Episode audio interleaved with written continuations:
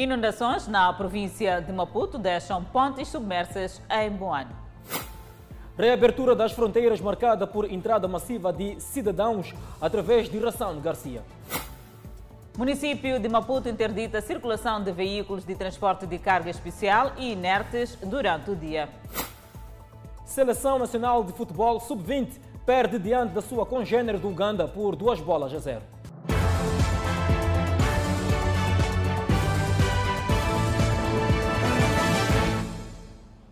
Boa noite, estamos em direto e seguramente em simultâneo com as redes sociais e a Rádio Miramar. Níveis elevados de água do rio Umbeluz deixam duas pontes submersas no distrito de Boane.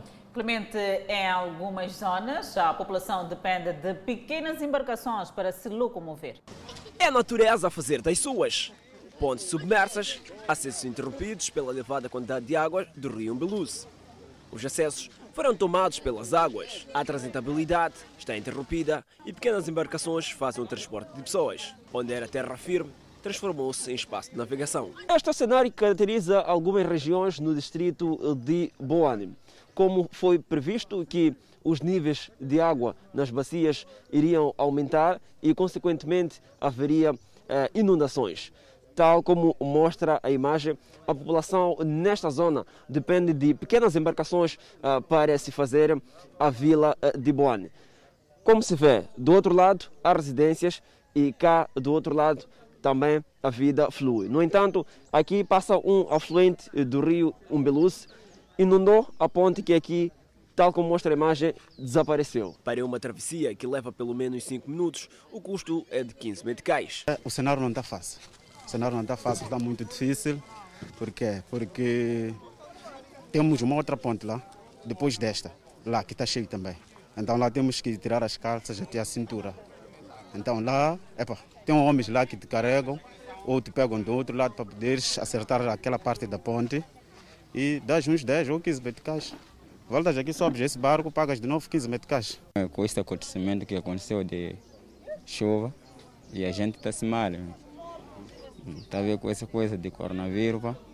a gente está se a pagar com esse valor e pá, esse valor pessoa para conseguir é muito difícil. Já no final da manhã, o município instalou uma embarcação para permitir a mobilidade de pessoas e bens. A situação não está sendo fácil, porque a população de antes estava a sofrer muito, mas agora acho que estamos a agradecer ao presidente do município de Boane, porque já tem barco. De manhã não tinha barco, mas agora já tem barco que também está a ajudar a população. Até este momento, duas pontes estão submersas, o que interrompe a circulação de pessoas e bens. Temos muitos danos, infelizmente as chuvas foram bastante intensas, fora do normal. Temos duas pontes que estão intransitáveis, que atravessam o rio Embuluso, portanto as nossas localidades estão uh, interditas. A localidade de Eduardo Mondlane não consegue atravessar para a, a vila. Uh, há impossibilidade de transitabilidade por causa das pontes, tem que se ir até na marcha os carros. Isto estamos a criar bastante transtornos. Temos estradas danificadas, temos a conduta de água que rebentou, que vem da estação de tratamento, está arrebentada. Isto prevê-se nos futuros dias falta de água. Portanto, a situação não é muito boa. O município de Boane avança com a abertura de valas de drenagem para escoar água em alguns bairros.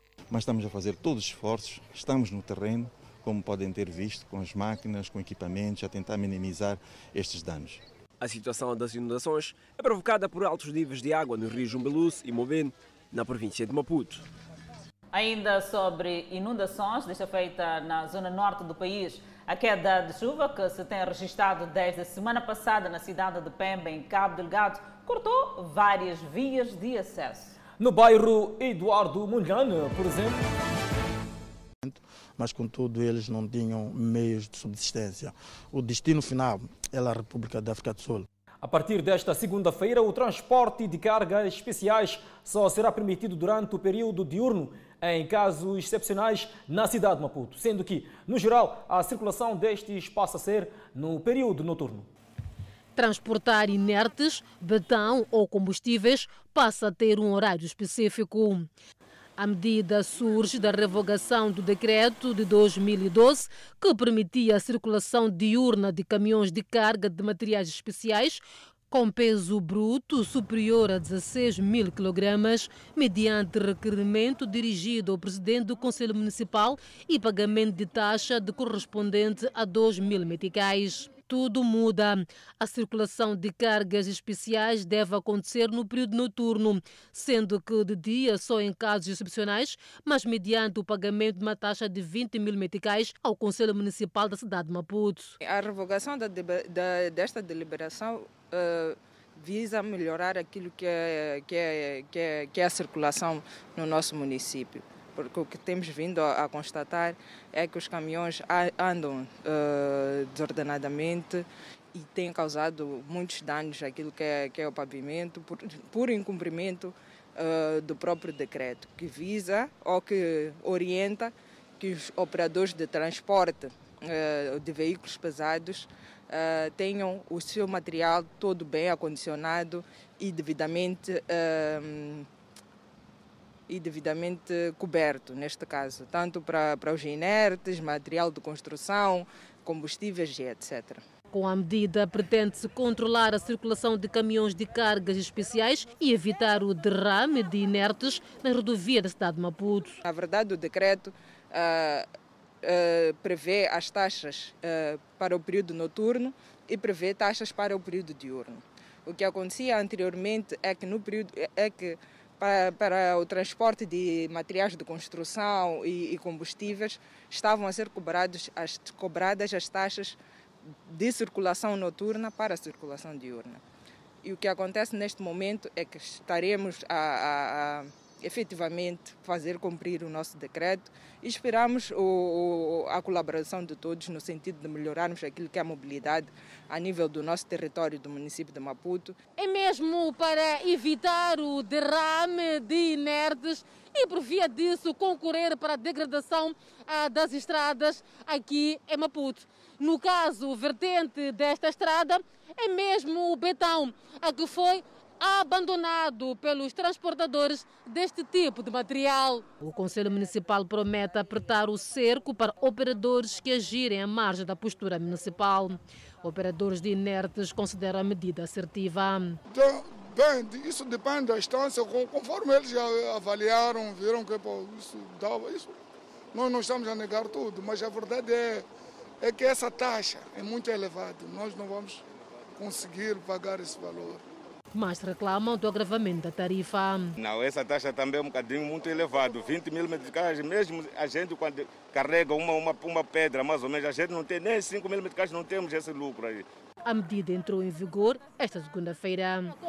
O primeiro-ministro Carlos Agostinho do Rosário instou os diversos setores da sociedade a trazerem ações que contribuam para o desenvolvimento dos jovens e adolescentes em Moçambique. Jovens são o futuro do país, por isso mesmo a preocupação em desenvolver políticas que contribuam para uma vida saudável. Criar ferramentas que tornam a vida dos jovens e adolescentes em todo o país mais digna é uma das razões da reunião do Comitê Intersetorial de Apoio ao Desenvolvimento de Adolescentes e Jovens. É um grande complemento para este PQG, este Plano Econômico Social 2021.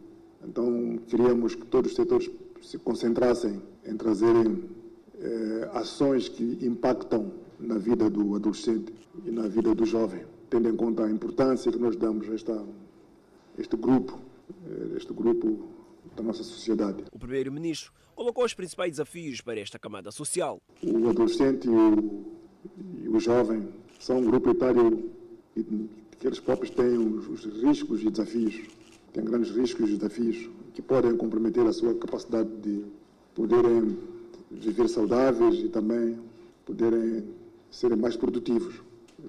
Muitos são riscos, esses riscos e desafios são muitos, mas podemos colocarmos os riscos referentes a casamentos prematuros, os riscos referentes à, à desistência na escolar, sobretudo das raparigas, os riscos referentes à, à droga. O Comitê Intersetorial de Apoio ao Desenvolvimento de Adolescentes e Jovens é um órgão de monitoria e avaliação de políticas de desenvolvimento de adolescentes e jovens. A economia nacional registrou um desempenho negativo de 2,37% no quarto trimestre de 2020. Adelaide Isabel, maior destaque vai para o ramo de hotelaria e restauração, com uma variação de menos 22,54%, seguido pelo ramo dos transportes e comunicações, com menos de 7,45%. A economia registrou um desempenho negativo de 2,37% no quarto trimestre de 2020. O produto interno bruto, a preços de mercado, apresentou uma variação de menos 2,37% no quarto trimestre de 2020, comparado ao mesmo período do ano anterior e, em termos cumulativos dos quatro trimestres de 2020, situou-se em menos 1,28%. Na análise setorial, o desempenho negativo da atividade econômica no quarto trimestre de 2020 comparado com o igual período de 2019, é atribuído em primeiro lugar ao setor terciário, que decresceu em 4,06%, com maior destaque para o ramo de hotelaria e restauração, com uma variação de menos 22,54%, seguido pelo ramo dos transportes e comunicações, com menos 7,45%, e do ramo de serviços financeiros, com cerca de menos 2,07%. Ocupa a segunda posição o setor primário, com uma variação de menos 2,70%, induzido pelo ramo da indústria de extração mineira, com menos 13,1%. Não obstante, o desempenho positivo dos ramos da agricultura e da pesca, com 1,13% e 1,56%, respectivamente. O setor secundário registrou uma variação também negativa de menos 2,30%, induzido pelo ramo da eletricidade, gás e distribuição de água, com menos 5,17%, seguido pelo ramo da construção, com menos 3,84%, e da indústria transformadora, com variação negativa de 1,14%. Os ramos da agricultura, pecuária, caça, silvicultura, exploração florestal, atividades relacionadas tiveram uma maior participação na economia, com peso conjunto no PIB de 18,3%, seguido pelos ramos de comércio e serviços de reparação, com 10,7%. Ocupa o terceiro lugar os ramos de transportes, armazenagem e atividades auxiliares dos transportes, informação e comunicações, com uma contribuição conjunta de 10,6%, seguido do ramo da indústria transformadora, com um peso de 9,2%. O ramo da indústria da extração mineira, com um peso de 6,4%. Administração pública, educação, aluguer de imóveis e serviços prestados às empresas, pesca e agricultura, com pesos de 6,5%, 5,9%, 5,3% e 1,7%, respectivamente. Os restantes ramos de atividade tiveram em conjunto um peso de 25,4%. O município da Matola está a alocar para cada posto administrativo uma pá escavadora para melhorar a gestão de lixo na autarquia. Problemas dos munícipes e soluções do município na balança. O saneamento do meio é a área de destaque. Uma pá escavadora para cada posto administrativo é a solução encontrada pelas autoridades autárquicas. Decidimos que tínhamos que colocar uma pá por posto administrativo e esta pá vai facilitar que o lixo seja carregado para os caminhões que estão aqui basculantes. Queria agradecer até o, o, os parceiros do setor privado que nos emprestaram os caminhões para forçar essa nossa capacidade. Então, essas pás aqui, que é um investimento do Conselho Municipal, são três, estamos a falar de 16 milhões de meticais, e, vamos, e colocamos uma pá para o posto administrativo é uma combinação de meios, pois as pás escavadoras vêm encontrar estes caminhões. É com pás escavadoras que vai se tirar o lixo do chão, cujo grosso modo é nas zonas onde não há contentores de lixo e os caminhões vão transportar para devidos locais, principalmente em zonas onde há focos informais. E essas pás vão facilitar sobremaneira é o manuseamento dos resíduos sólidos, principalmente em lugares onde até há baldeamento é, de caminhonetas é, na parte noturna e também há baldeamento de chuvas e provocando focos. E essas pás vão nos ajudar. Os munícipes dizem tratar-se de meios que devem ser acompanhados pela melhoria de vias de acesso.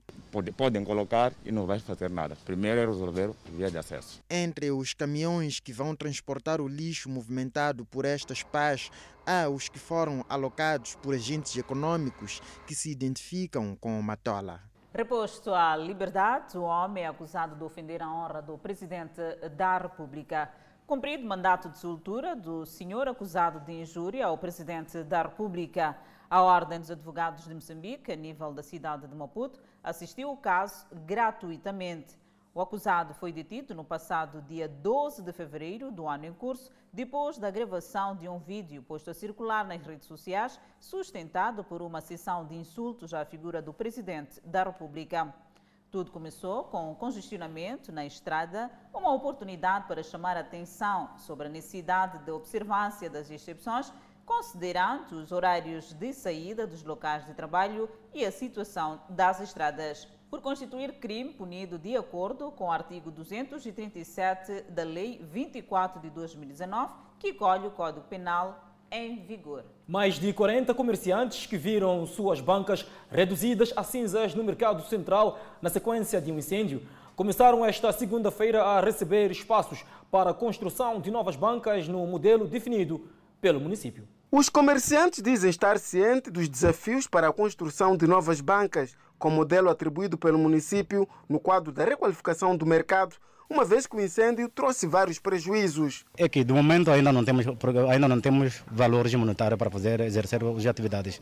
Mas, pouco a pouco que a gente vamos apurando, vamos guardando 50 centavos, 50 centavos, até chegar a uma meta, cada um vai chamar o mestre para poder fazer a mesma planta que o município escolheu. Foram mais de 50 bancas que foram reduzidas a cinza aqui no Mercado Central. No entanto, até então, desconhece qual teria sido a causa que originou o incêndio das bancas. E o Conselho Municipal está agora, neste momento, a fazer aquilo que é a atribuição de espaços aos comerciantes para que esses possam erguer novas bancas e assim continuar com uma nova vida. Chica Vitória é uma das comerciantes que vai beneficiar de um espaço para poder erguer a nova banca para a venda de refeições. Para ela, este todo o período que esteve sem exercer a atividade neste recinto trouxe uma nova dinâmica na sua vida uma vez que os seus filhos dependiam da venda para o sustento e não deixa de pedir a Edelidade para a sua comparticipação numa primeira fase. Porque já habituei aqui, pessoa também já me habituaram. Hum. Vendia o quê? Eu vendia farinha, açúcar, massa tomate, quase bebida também, mata cerveja, refresco. Ah, muita mesquinha que eu vendia. Então, com a distribuição desse espaço, começa a renascer aqui um pouco de esperança. Eu estava falando assim mesmo, já não sei até lá. A construção de bancas vai apenas obedecer um único modelo, de forma a contribuir para uma boa estética do mercado, garantindo assim maior comunidade e segurança para os comerciantes. Numa primeira fase, vamos atender os que tiveram uh, o, o incêndio, depois vamos fazer a continuidade. Há alguma contribuição do município ou um tipo de planta que o município tem e os comerciantes devem estar adjudicados a esse tipo de planta? Eh, é um tipo de planta que o município tem para todo o mercado e os comerciantes irão fazer a autoconstrução para um período determinado. Depois destes anos que nós uh, vamos, que eles vão exercer as suas atividades, vai se reverter, reverter o imóvel para o município ou para o, o governo. Como forma de assegurar maior confiança aos comerciantes, após estes construírem as bancas fixas, passarão a usar as mesmas como sua propriedade em tempo estipulado pela edilidade e, passando o período, as mesmas pertencerão à gestão do município. E no próximo bloco, polícia captura suspeito de violar uma idosa em Marroquém. Por outro lado, a chuva danificou rodovias na cidade e província de Maputo. Vamos ao intervalo e voltamos com mais detalhes destas e outras notícias. De volta ao Fala Moçambique, o homem foi capturado pela polícia, indiciado de espancar e violar uma anciã de 70 anos de idade. O indiciado é confesso e alega ter agido sob efeito de álcool. Nem as marcas do tempo gravadas no corpo da idosa desencorajaram este homem. Ainda era madrugada do dia dos namorados, quando ele se fez à casa de uma anciã vizinha de aproximadamente 70 anos. Missão: violar sexualmente. Coça confessa. Cheguei, puxei a porta, a porta abriu-se. Entrei, cheguei lá, levei um lenço, amarrei na boca e amarrei no pescoço. Começamos a lutar. O mal, não sei, eu, o que eu ia fazer, de verdade, mas rancor também, hum, do que eu ouvi na, na vizinha que veio fazer oração na minha casa. Já espanquei ela, começamos a, a lutar, espanquei ela, depois violei. Coça, 40 anos de idade, responsabiliza a bebida alcoólica e supostas forças sobrenaturais pela violação sexual da idosa. Pagamos bebida, bebemos. Naquela hora das 22, saí para casa. Cheguei em casa com efeito de álcool. Enquanto tinha me contado com uma, uma cor, é, curandeira, ou mazione, minha vizinha que veio na minha casa quando eu estava doente, pediu para fazer orações para mim. Segundo a polícia, devido à gravidade dos ferimentos, a anciã, depois de ter sido socorrida para a unidade sanitária local, teve de ser transferida para uma outra unidade sanitária para receber tratamentos mais intensivos. Mulheres mostram-se assustadas. Esse é mal. Quando, quando alguém beber bebida, ficar grosso, é só ir dormir em casa. Isso aí não é bom. Senhor Teixeira, 71 anos de idade, idade bastante para repudiar. Esse comportamento é muito mau. Eu condeno esse comportamento. Há muitas mulheres que andam à procura de homens e mulheres capazes, não uma velha. Esse comportamento eu condeno, condeno muito, por isso não, não gosto. Crime de violação sexual punível pela lei até oito anos de prisão. Caso, na verdade, se prove que ele tenha violado a velha em casa, ele incorre, incorre uma pena que varia de 2 a 8 anos nos termos do, do, do, do, do artigo 201 do Código Penal. Ainda mais, se se provar, na verdade, que há um grau parentesco, ou isto é, há um laço de familiaridade ou de subordinação, até ainda terá agravantes pela metade da sua pena. O indiciado está detido no comando distrital de Marraquém. Vamos falar de transitabilidade rodoviária. Alguns automobilistas em Chimoio deploram a qualidade da obra da Avenida do Trabalho. A circulação está cada vez mais difícil devido aos buracos que preocupam demasiadamente aos automobilistas. Circular em outras avenidas da cidade de Chimoio é atrativo, mas perigoso é na Avenida do Trabalho, onde os automobilistas desafiam os buracos. O que era para ser uma viagem confortável tornou-se um transtorno. A Avenida do Trabalho aqui na cidade de Chimoio foi recentemente reabilitada e melhorada. A mesma ainda não fez um ano. Apresenta buracos e uma parte já não tem asfalto. E para os automobilistas circularem neste local tem sido um martírio. A obra eh, não levou um ano e está cheia de buracos. Para nós é uma situação muito assim complicada, né? Uma vez que foi feito a pensar que já está melhorado, mas eh, para além de melhorar está pior, piorou até. Se por um lado o trabalho das brigadas do tapa-buracos encarregado das obras são insuficientes, por outro, há vias de acesso que ficaram no esquecimento, é o caso da Avenida do Trabalho. E quem sofre é o motorista. Eu preferia que, que o governo, perante o município, pudesse reabilitar as vias, porque estão muito degradadas. É muito prejuízo para quem tem a obrigação de pagar taxas e seguros. Senhor Ibrahim Assani diz que a manutenção é feita periodicamente devido ao troço que está esburacado. Há muitos problemas, porque temos problema de, das viaturas, casquilhos, se estragam cedo, ora foge esse buraco, bate outro buraco. Então totalmente está sendo muito complicado.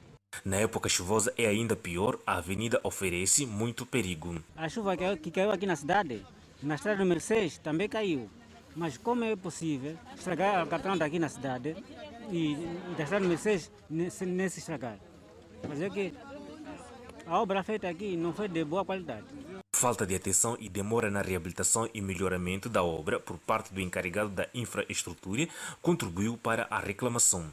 No entanto, o edil de Chimoio prometeu resolver o problema. Uh, temos estradas que têm mais de 50 anos. As únicas intervenções que temos vindo a fazer até agora é simplesmente tapar buracos, uh, o que não é, não é satisfatório, não é a solução, porque é como cozer roupa velha, tapa-se aqui e a estrada abre acolá. Então não, não é isso que nós queremos, nós queremos fechar os buracos e pôr uma camada de tapete por cima da, das estradas, portanto pôr as estradas bem, boas. A obra de reabilitação e melhoramento da Avenida do Trabalho esteve ao cargo do antigo edil de Chimoio, Raul Conde. E ainda sobre o assunto em alusão, a chuva deslizou solos e danificou rodovias na cidade e província de Maputo, como é o caso da via que liga Machanchuene e Molotana. A via em questão foi interrompida pela corrente da água da extensão do rio Matola, que transbordou. Ponto de pausa. Agendas forçadas a alterar ou a não acontecerem. Fila de viaturas saídas de Mulotana sem acesso a Machantrene e outra de viaturas saídas de Machantrene sem acesso a Mulotana. Estrada cortada pela força da água do caudal de extensão do rio Matola. Primeiro dizer que a situação está muito crítica. É, já não temos acesso a Mulotana e Machantrene. Por quê? As águas transbordaram a Ponteca é uma situação em que as enormes quantidades da água não couberam no caudal do rio e a corrente acabou procurando outro caminho, passando por esta estrada. Aqui os moradores fazem vários esforços para poderem ultrapassar o problema e até aqui não há sucesso. Com a intensidade da chuva, o canal foi subindo. E porque há um distúrbio aí, as águas foram fechadas deste lado é, começou já a abrir essa cratera aqui deste lado. Esforços de moradores de Mulotana e Machanchani com resultados longe de serem vistos. Estamos a tentar, eh, conforme as imagens estão ilustradas deste lado, eh, fazemos um pequeno arranjo, né?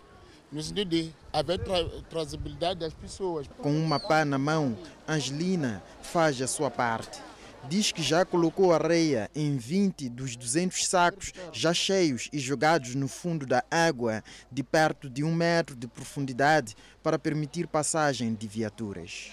Quantos sacos já encheu? mais de 20. E mesmo assim a situação continua calma? Aqui já enchemos mais de 200 sacos, mas não temos solução. Parece que estará a piorar cada vez mais a situação. Culpa, em parte, dos que deitam lixo no leito do rio, estreitando assim o curso da água, apontam moradores. A população daqui estão a agir de má fé, porque eles recolhem os lixos de casa, eles vêm meter aqui, aqui no rio. Estragos um pouco por toda parte da cidade e província de Maputo. No Vale do Infulene, jovens procuram desentupir valas de drenagem para aliviar seus quintais alagados. O trabalho que estamos aqui a fazer realmente é tentar é, abrir as valas de drenagem, que é para poder passarem as águas. Dizem reconhecer não haver culpados, nem por isso deixam de pedir ajuda. A culpa não é de ninguém realmente são, são, são catástrofes, não é? É a chuva. O que nós pedimos é a ajuda do município. Na Avenida Júlio Nyerere, os solos continuam a deslizar e a agravar a erosão de longa data.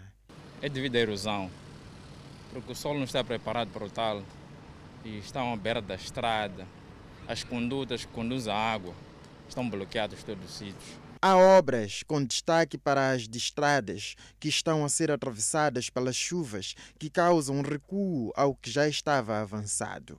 E devido à passagem de um sistema frontal frio no extremo sul do país, associado a um sistema de baixa pressão no interior das províncias de Gaza e Inhambane, o Instituto Nacional de Meteorologia prevê a ocorrência de chuva forte, localmente muito forte, ventos fortes até 70 km por hora, acompanhada de trovoadas severas a partir de hoje, dia 15 de fevereiro, até terça-feira, 16 de fevereiro, nos distritos nos distritos e províncias do sul do país. No entanto, espera-se que o sistema de baixa pressão que se move para a costa de Sofala e Inhambane influencie o estado de tempo nas províncias de Tete, Zambésia, a partir do dia 16. Fala assim das províncias a sul do país, província de Maputo, distrito de Matutuíne, Boane, Namacha, Marraquém, Moamba, Magud, Manhissa, cidades de Maputo e Matola.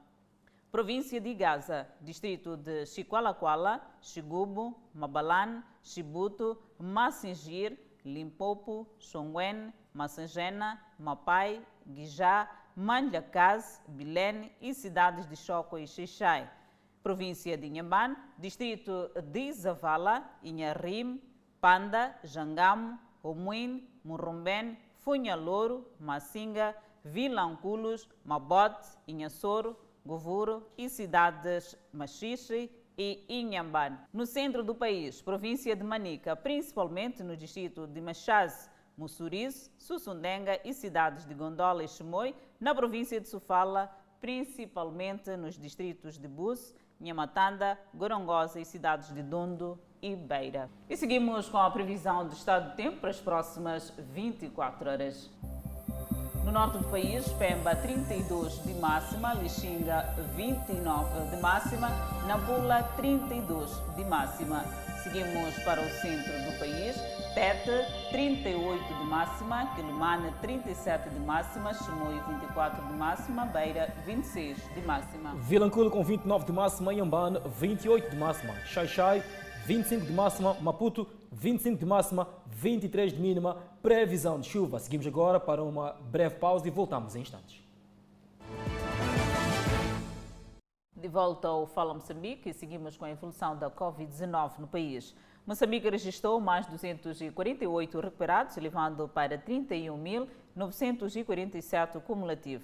O país tem cumulativamente 2.254 internados, sendo 283 nos centros de internamento da Covid-19.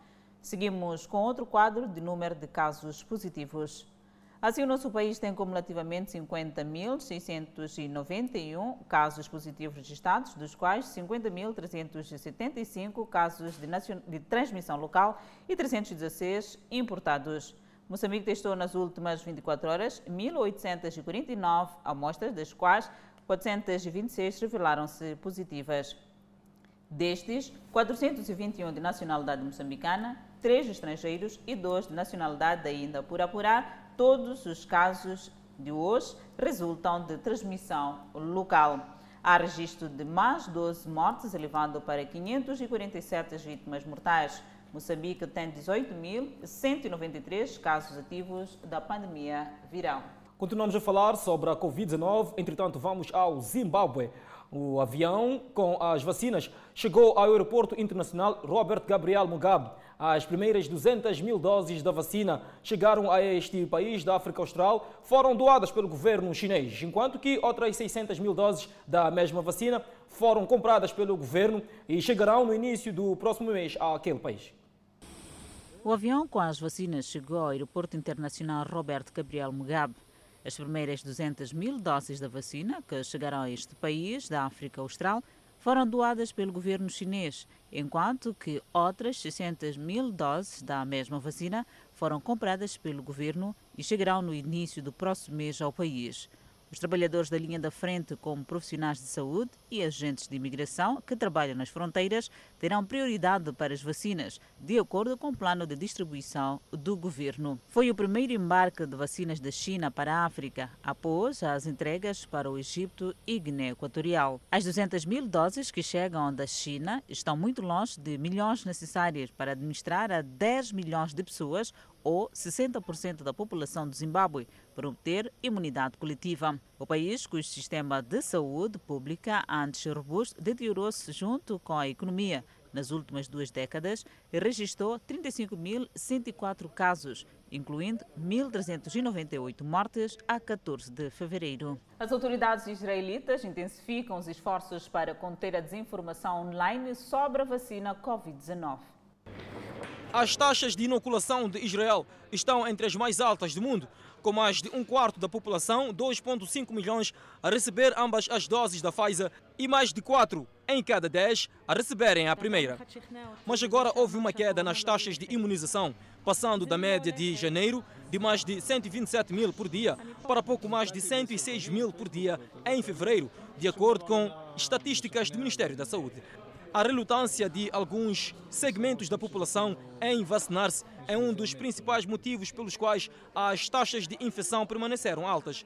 Israel, um país de 9,3 milhões de habitantes, relatou mais de 5 mil novos casos a cada dia na semana passada, de acordo com o Ministério. Ao todo, o país registrou mais de 727 mil casos de Covid-19 desde o início da pandemia e quase 5.400 mortes, mais de 20% delas no mês passado.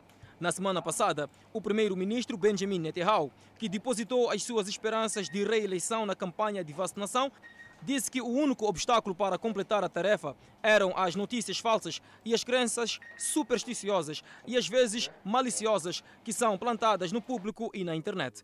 O Ministério da Saúde supostamente investiu milhões de dólares em esforços para educar o público.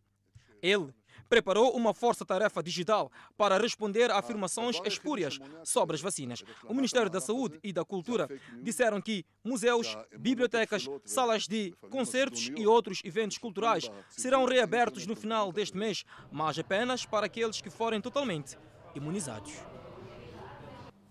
Enquanto isso, a Austrália começará a vacinar a sua população contra a Covid-19 na próxima semana, depois da sua primeira remessa de vacinas da Pfizer ter sido entregue esta segunda-feira.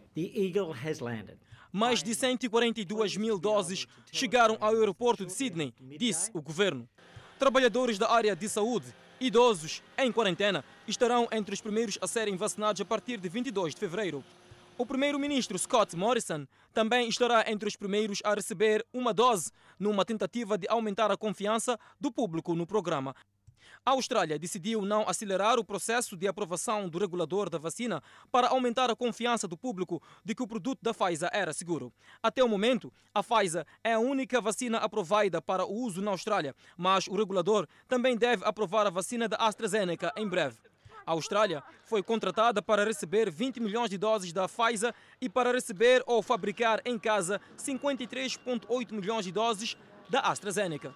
Ainda na página internacional, autoridades de saúde na Guiné confirmaram que pelo menos três pessoas morreram vítimas de ébola naquele país. Outras quatro pessoas foram confirmadas com a doença, de acordo com um comunicado do Ministério da Saúde. Todas as sete vítimas, que já são casos positivos, compareceram ao funeral de uma enfermeira a 1 de fevereiro e logo em seguida manifestaram sintomas suspeitos do ébola, incluindo febre, diarreia e vômitos. O governo da Guiné declarou uma epidemia e começou a rastrear e isolar os casos suspeitos. Também enviou uma equipe de emergência para apoiar nos locais em Goki e acelerou a aquisição de vacinas contra o ébola da Organização Mundial da Saúde. Os pacientes foram testados para o ébola após apresentarem sintomas de febre, hemorragia e aqueles que entraram em contato com os doentes já estão isolados, informaram as autoridades. O anúncio da Guiné acontece uma semana depois do leste do Congo confirmar a existência de casos da mesma doença no país. Especialistas em saúde na Guiné dizem que esses casos mais recentes podem ser um grande revés para a nação empobrecida que já luta com a Covid-19 e que ainda está a recuperar-se do surto do ébola anterior que matou 2.500 pessoas na Guiné, onde começou. Mais de 11.300 pessoas morreram no surto que atingiu também os países vizinhos da Libéria e Serra Leoa entre 2014 e 2016. Continuamos a destacar a atualidade internacional. Pelo menos um manifestante no Haiti foi morto à medida em que as manifestações contra o presidente Juvenel Moise em Port-au-Prince tornavam-se mais violentas. Milhares saíram às ruas da capital do Haiti para exigir que Moise renuncie o cargo. Os manifestantes atiraram pedras nos polícias, que por sua vez dispararam gás lacrimogênio e balas de borracha contra a multidão em diferentes pontos da cidade. Um manifestante morreu quando foi incendiado, pelo que algumas testemunhas afirmam serem partidárias do governo. Os manifestantes queimaram pilhas de pneus, bloqueando as principais vias da capital haitiana, enquanto tentavam chegar ao escritório da Organização dos Estados Americanos para entregar uma mensagem.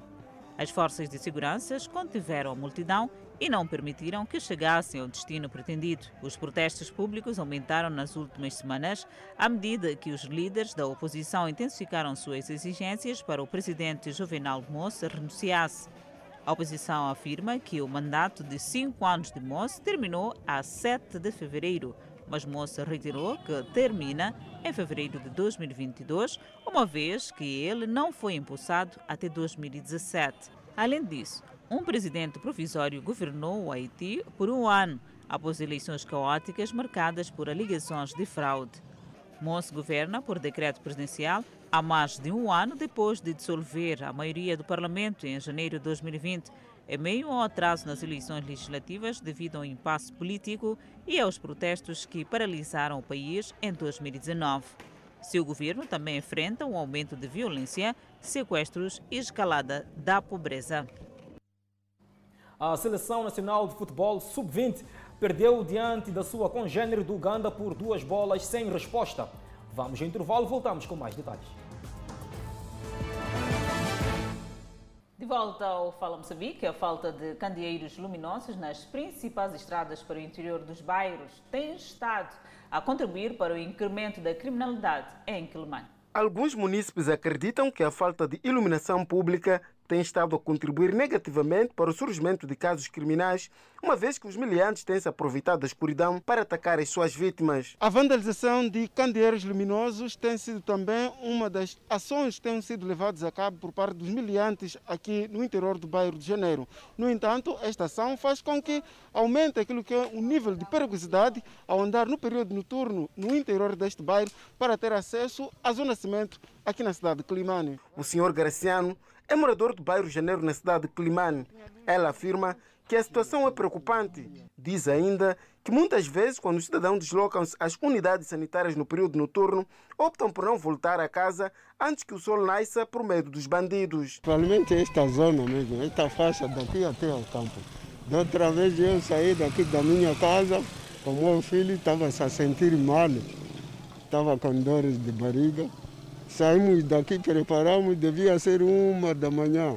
Saímos até ali no, em cima ali, encontramos com três bandidos mascarados e tudo, sim. A polícia afirma que uma das ações desenvolvidas para conter a criminalidade é o policiamento nas comunidades e a colaboração polícia-comunidade. Este contacto permanente que nós temos vindo a levar a cabo com a população tem surtido resultados positivos, porque sempre quando eh, há tendências de existir alguma situação de criminalidade, rapidamente somos comunicados e há uma resposta imediata da polícia nas situações eh, concretas como essas, em que a população precisa dos serviços da polícia. E rapidamente estamos lá porque os nossos contactos são distribuídos ao nível dos bairros, os chefes dos quarteões, os chefes dos bairros, todos eles com vista a garantir com que haja uma rapidez eh, no fluxo daquilo que é a resposta policial. Um dos aspectos que tem contribuído negativamente na iluminação ao longo das principais avenidas ou ruas no interior dos bairros está associado à vandalização dos postes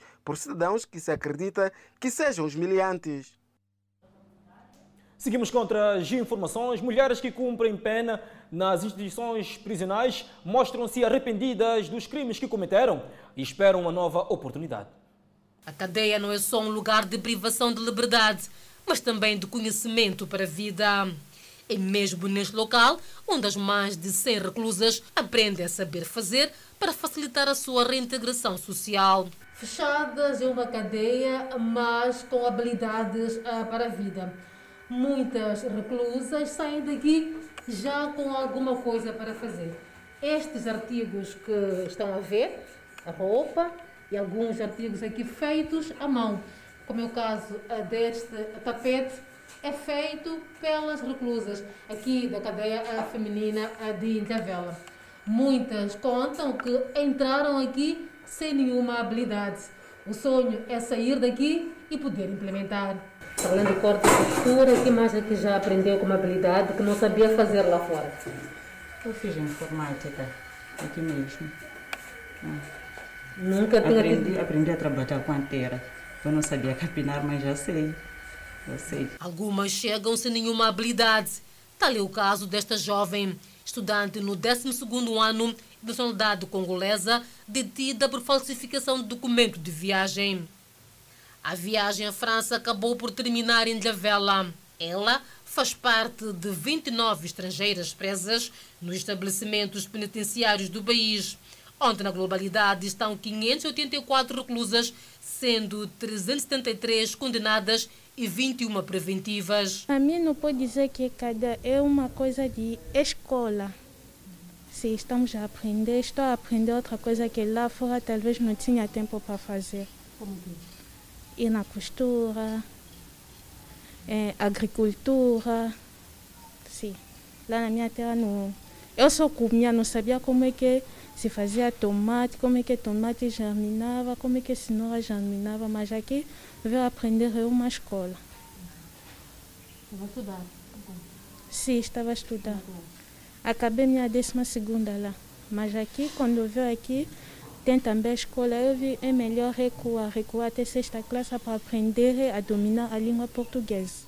Atualmente, as visitas estão condicionadas por conta da Covid-19. A medida visa impedir a propagação do vírus das penitenciárias do país. Por enquanto, o contato com a família é pelo telefone disponibilizado pela direção da cadeia. Uma comunicação que pode acontecer depois de três meses ou mais. Nossa equipa acompanha o primeiro contato do ano desta jovem reclusa com a irmã. A conversa é breve. Alô? Alô, mãe, tudo bem? Alô? Mãe, tudo bem? Alô? Olá, tudo bem? Estou bem, e tu? Eu também estou bem. Ah. Hum, só liguei para te saudar, para saber como é que estás. Estamos bem, minha filha. Você passou em três semanas no restaurante? Entrei. Isa? Entrei. Hum, mas estás bem? Estou. Mamã. Mamãe foi para a Manhissa, que faleceu um irmão de Benjamin. Hum. Tá bem. Tininha tá bem. Sim, tá bem. Chega a semana pedida, foi, foi ótimo. Hum, tá bem. Tá bem, mano. Só queria te saudar, ouviu? Ela tenta se conter, mas as lágrimas logo denunciam. É difícil. Hum. Mas. Vale a pena nos ouvir, né? Sim. Pelo menos ouvir a coisa sempre, nessas circunstâncias. E seguimos com a página desportiva. A seleção moçambicana de futebol de sub-20 estreou-se esta segunda-feira no CAN, Mauritânia, com derrota diante do Uganda por 0 a 2, jogo Grupo A. Ao intervalo, o encontro estava empatado a 0. Já na segunda parte, o Uganda adiantou-se aos 55 minutos através da Hilton Zirefos de penalti. Aos 85 minutos, Steve aumentou a vantagem para os ugandeses. Com esta derrota, os comandados de Dário Monteiro veem-se obrigados a vencer os próximos dois jogos com a Mauritânia no dia 17 de fevereiro e Camarões no dia 19 de fevereiro. Uganda lidera a par dos Camarões o Grupo A com três pontos. Refira-se que a equipa moçambicana participa no CAN na qualidade de campeão da Taça Cosável, prova conquistada em dezembro passado. E desta maneira colocamos ponto final ao Fala Moçambique. Obrigada pela atenção dispensada. Pode continuar a acompanhar a nossa programação através das redes sociais. Muitíssimo obrigado pela preferência e nós voltamos amanhã.